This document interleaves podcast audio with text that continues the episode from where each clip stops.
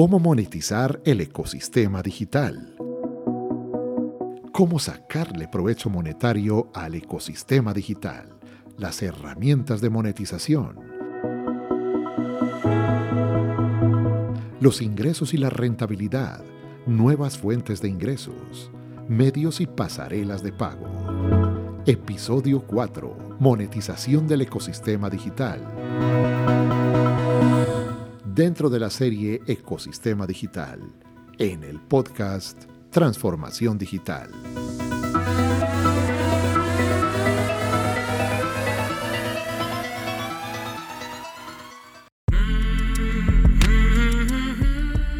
Vivimos en una época de transformación, rodeados de información y tecnología.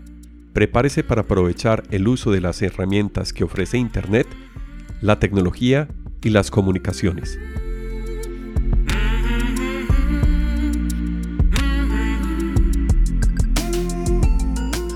Conózcalas y aprenda cómo usarlas mejor. Bienvenidos.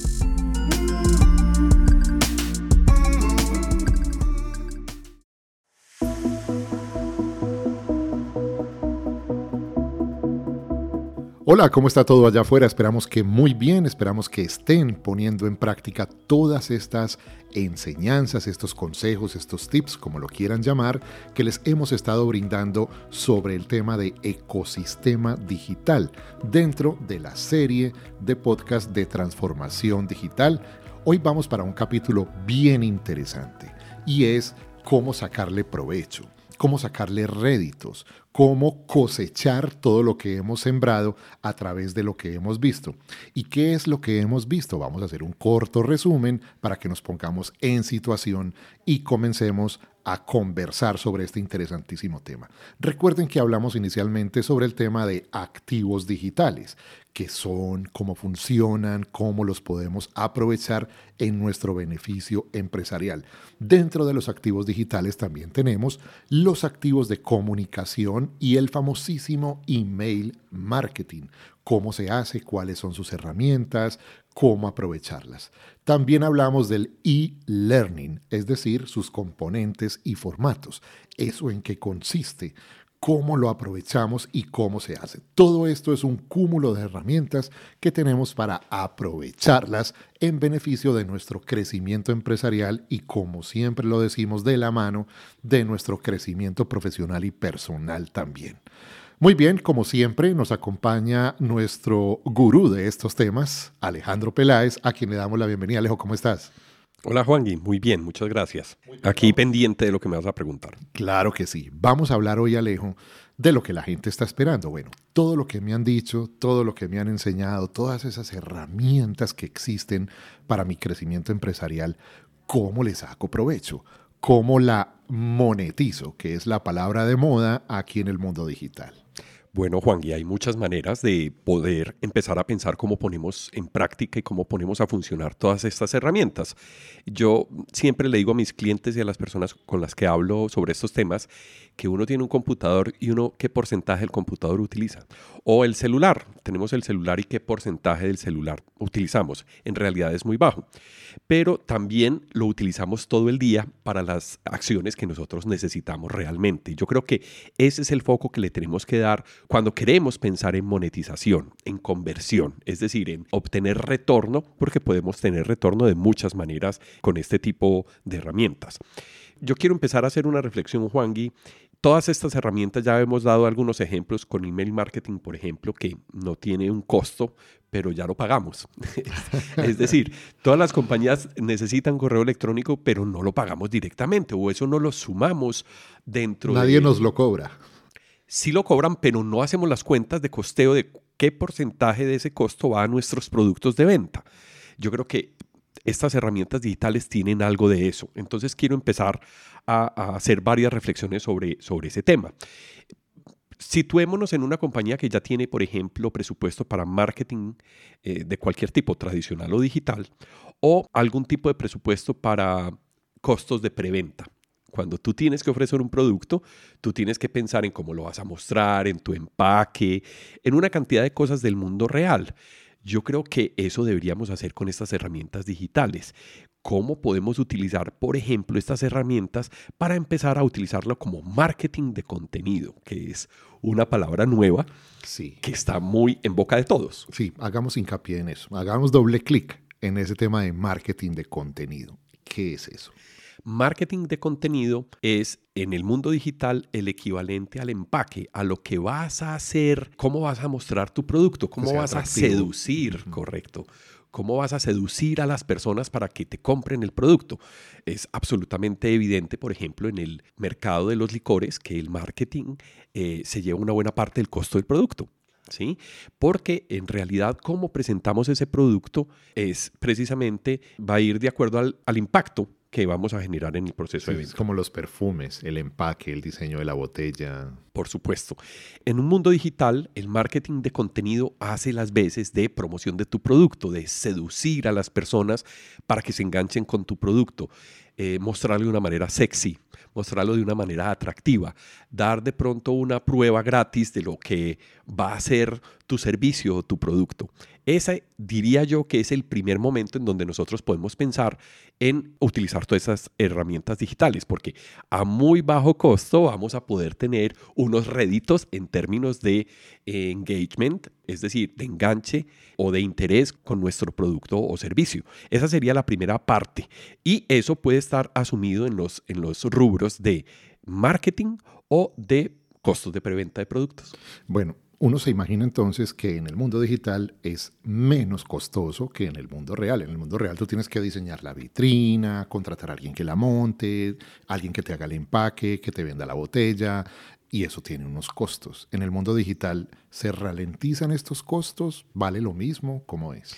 En el mundo digital, tú que vienes de la producción audiovisual, por ejemplo, tienes una gran ventaja y es que si tú generas contenido digital, ese contenido lo puedes reproducir muchas veces. Infinitas veces, claro. Por lo tanto, esa capacidad de masificación es lo que podemos aprovechar porque ahí expandimos nuestras fronteras a los, al público interesado, a las personas que realmente pueda llegarles ese mensaje o la información alusiva a tu producto o tu servicio. Esa sería la primera parte que es utilizar el contenido como marketing, como paquete, como capa de seducción o de, o de ofrecimiento de nuestros productos o servicios, porque pueden ser cualquiera de los dos. Claro, y hay que saber, eh, Alejo, cómo me diferencio yo en el mundo digital. Es que el mundo digital está lleno de ofertas. ¿Cómo hago yo la diferencia? Eso ya, ya es más un problema de marketing, ¿sí? Ya nos, nos, empezamos a meter en el, en el concepto de campañas. Y para meternos en el concepto de campañas, pues Coca-Cola cuánto invierte en publicidad y en qué tipo de publicidad. Podemos gastarnos el dinero que queramos para esas campañas, pero no quiere decir que imprimir un volante o generar una campaña personalizada de un volante, por ejemplo, para que hagamos el paralelo con el mundo real, Cualquiera puede producir un volante y entregar un volante. Aquí sería más o menos un volante, pero digamos que con esteroides. Es decir, yo puedo generar mucho más impacto, puedo eh, transmitir un mensaje mucho más, más profundo, tengo más tiempo para empezar a seducir. Entonces, el marketing es una parte donde yo llamo la atención para mostrar mi contenido digital. Entonces, voy a las redes sociales, hago un post de lo que yo quiera ofrecer y de esa manera yo genero interés para que vayan y consuman el contenido digital, el contenido, el marketing de contenido. Entonces, así separamos, digamos, los dos conceptos de marketing a marketing de contenido. Una parte sería el engagement que generamos en las redes sociales y en los avisos y el otro, el contenido como tal que yo voy a ofrecer como mm, seducción para mi producto.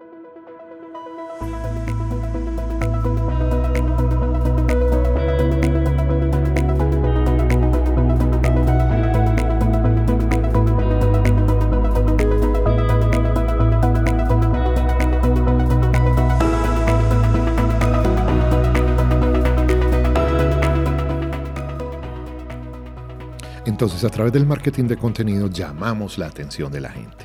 Ya logramos captar su atención. Ya está la gente diciendo, bueno, muéstrame lo que tienes que ya captaste mi interés. ¿Qué sigue? Sigue utilizar ese impulso como palanca. Y ahí es donde vamos a generar el efecto de volumen. Porque es donde nosotros empezamos a generar el interés y empezamos a convertir en una cosa que nosotros llamamos en, en marketing digital leads o personas interesadas. Esas personas interesadas todavía no son compradores. Son personas que ya nos vieron, que ya se interesaron por un producto, pero que tenemos que empezar a seguirlas porque pueden ser nuestro próximo comprador. Eso es lo que se llama un prospecto. Correcto, un prospecto. Entonces, si yo construyo prospectos con base en mi audiencia, yo ya estoy separando la audiencia y la, estoy depurando.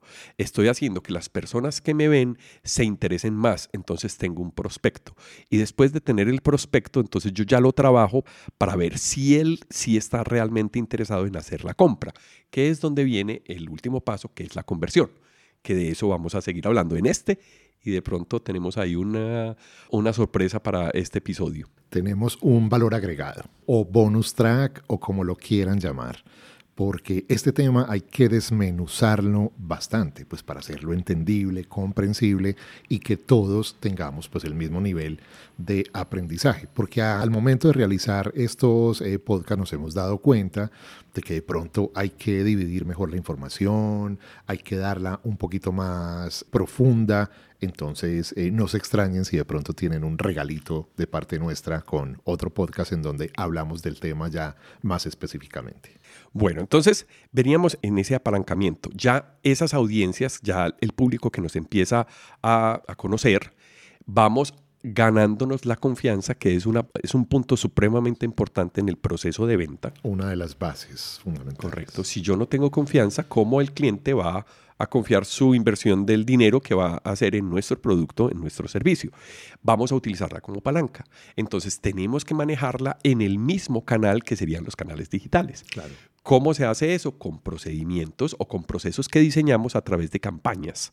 Entonces generamos lo que conocemos en marketing como funnels o, o, como embudos de venta, que no son más que una experiencia guiada para poderle de manera metódica entregar ese marketing de contenido y llevarlos a tomar la decisión de, de compra. Claro.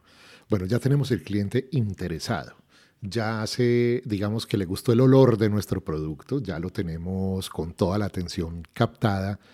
¿Cómo cerramos esa venta? ¿Cómo logramos llegar a decir, bueno, transacción exitosa? Yo dividiría en dos partes ese proceso. Generar una conversión no significa generar una venta. Voy a explicarte. Este Ofrecer no es vender. Correcto. Si yo estoy controlando costos, porque por ejemplo en un servicio que yo entrego, eh, yo puedo generar una experiencia digital, yo puedo utilizar todos esos procesos digitales como palanca para hacer servicio postventa. Preguntarle a la persona cómo le fue con el producto, guiarlo en la utilización del producto o servicio, mostrarles ventajas ocultas para el cliente que de pronto en primera instancia no pueda, no pueda entender cosas digitales como por ejemplo los computadores están llenas de estas oportunidades, pero los servicios también. Muchas veces compramos cosas que no aprovechamos porque no las sabemos usar correctamente. Entonces, si yo hago por ejemplo una campaña en el mundo real, donde yo ya entregué mi producto y utilizo estos medios, yo lo que estoy haciendo es bajando costos. Entonces, al bajar los costos, yo ya estoy teniendo una conversión, porque el presupuesto está pagándome acciones que yo debo tener como costos ocultos. Y muchos de esos, esos costos son precisamente costos ocultos, no los contabilizamos. No sé si me va quedando clara la idea. Claro, estábamos hablando ya de la inversión que tengo que hacer para llegar a ese cliente, pero que es una inversión medida, o sea, no es, está justificada además. Porque una de las grandes dudas que tienen los empresarios en el tema digital es si vale la pena, si debo meterle yo plata a esto, eh, si voy a tener el rédito esperado. Pero con esto que nos estás contando, pues uno diría, hombre, sí, claro que vale la pena. Pues además las cifras están ahí para avalarlo. Claro, como me estás diciendo, sí vale la pena, entonces tengo varios ejemplos para que identifiquemos por qué vale la pena. El primer ejemplo fue el caso que te acabo de poner de postventa. Es decir, yo ya no tengo que tener a un ejecutivo gastando tiempo de una persona para enseñarle un producto. Yo puedo llevar este proceso al mundo digital. Entonces lo llevo más económico, a una escala mayor y con una gran ventaja que no tiene el vendedor que está en, el punto de venta y es que está disponible 7 por 24. Si el cliente quiso ver esa característica diferente de, utilización del producto, yo lo puedo ver a las 11 de la noche y no tengo ningún problema. Es decir, acosté de mis hijos, ya está la casa tranquila y empiezo a examinar precisamente de esta manera y genero un impacto, porque eso genera fidelización y seguramente va a tener impacto para uno o va a ser una venta en el futuro, una venta cruzada también.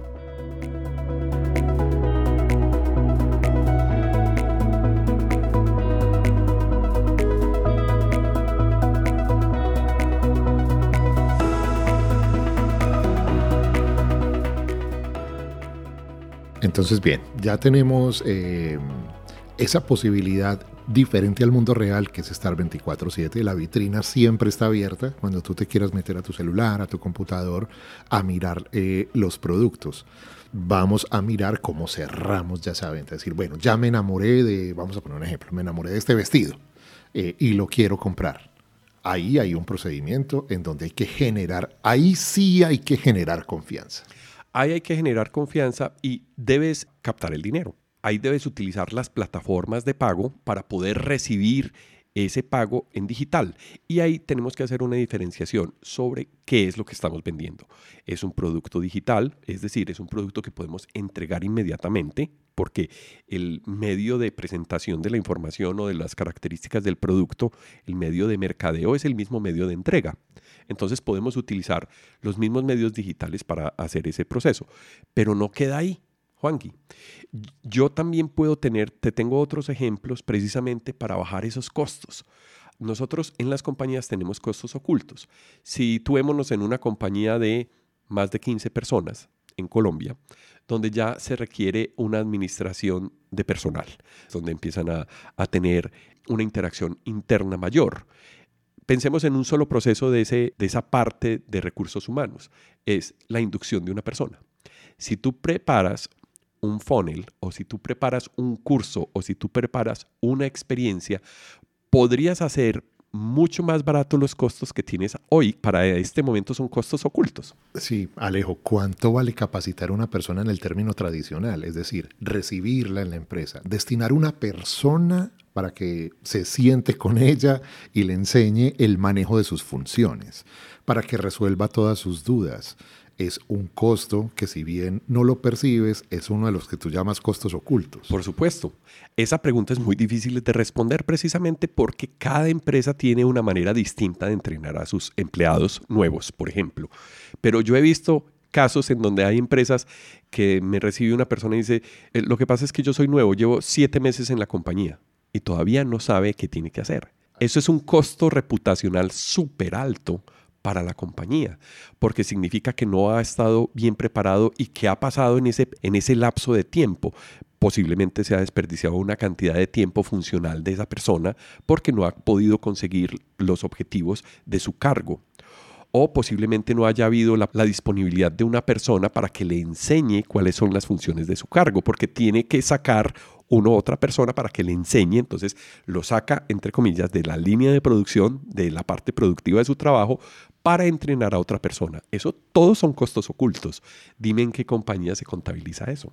Claro. es, eh, es muy difícil decir cuántos costos ocultos tenemos. Ahora, ya hay compañías que tienen áreas de formación muy bien establecidas donde inclusive se están utilizando estas herramientas desde hace tiempo. Y hay mercados de mercados o hay sectores de sectores. Por ejemplo, la aviación. Imagínate cómo, cuál es el proceso de entrenamiento de un piloto. Claro, tú vas a, a tomar un equipo nuevo, por ejemplo, vas a manejar otro o pilotar otro avión y necesitas un piloto observador que va contigo y te va llevando y, estás haciendo un vuelo con pasajeros, con todo. Claro, para esas compañías en ese sector perfectamente se puede demorar 8 o 10 meses el entrenamiento de una persona. ¿Qué pasa si tú lo puedes comprimir en el tiempo?